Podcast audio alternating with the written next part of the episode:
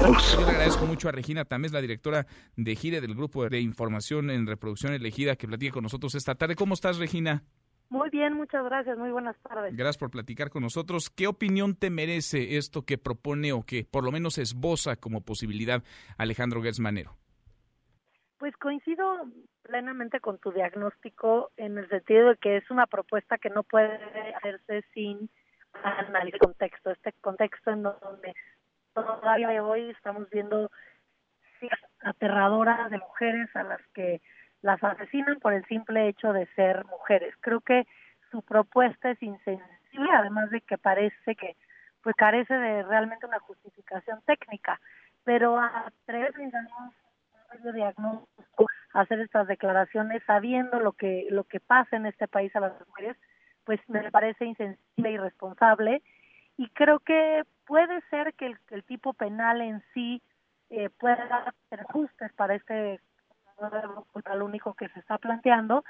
Yo creo que siempre hay de mejorar los tipos penales justamente los voy, voy, voy, a, perdón que te interrumpa, Regina, se está eh, entrecortando mucho la comunicación. Vamos a retomarla para poder escucharte de manera más nítida. Insisto, el diagnóstico ahí está es clarísimo. 9, 10, 11, dependiendo de las cifras que usted consulte, es el número de asesinatos diarios en promedio de mujeres en nuestro país. Vaya, es una brutalidad, es una barbaridad y parece que desde la Fiscalía General de la República, en lugar de apostarle al mejoramiento de sus procesos, en lugar de estarle apostando a la perspectiva de género, pues le están apostando a desaparecer el feminicidio. Regina, ahora sí te escuchamos, te seguimos escuchando. Gracias. Decía que, me parece sensible frente al contexto que conocemos ya hoy en día, de que a las mujeres pues las asesinan, las viven con completa impunidad y penal, si bien no es la medida única, porque el derecho penal no es la que va a solucionar estos fenómenos que tienen una raíz, digamos, de problema estructural, pues el tipo penal se ha nombrado, ha visibilizado y ha forzado a pensar que estas situaciones pues pasan en este país.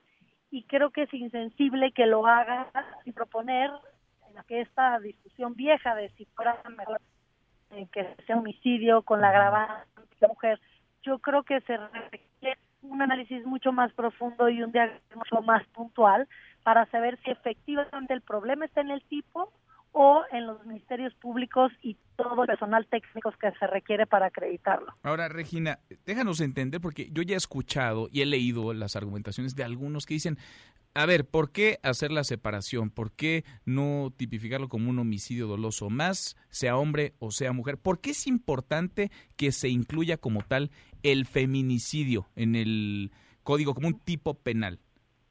Ah, o sea, lo que plantea el, tipo penal de feminicidio es el reflejo, digamos, de una discusión durante muchos años, de hace por lo menos unos 15, 20 años, de movimientos, de organizaciones, de madres a cuyas hijas han...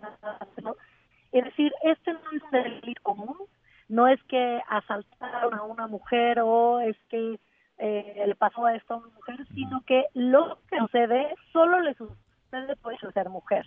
No hay hay una razón que está vinculada estrechamente con el hecho de que la víctima sea mujer. No es que haya delincuencia común eh, menor o mayor los hombres, porque efectivamente los hombres también son víctimas de muchos delitos. Aquí la diferencia del tipo, lo que se plantea, es que estas razones por las que una persona a asesinar a una mujer están vinculadas específicamente por con el hecho de que esta es mujer, no es crítico el sexo o el género de la víctima. Más claro, ni el agua, por su condición de mujer, por eso son asesinadas en este país. Las mujeres, no hay hombres que son asesinados por ser hombres, son asesinados por muchos, muchos otros factores, pero no por ser hombres como tal. Ahí está la diferencia que es enorme. Ojalá que la entienda, ojalá que la quiera entender el fiscal general de la República, Alejandro Gertz Manero. Regina, gracias como siempre. Al contrario, muchas gracias. Gracias, muy buenas tardes. Mesa para todos.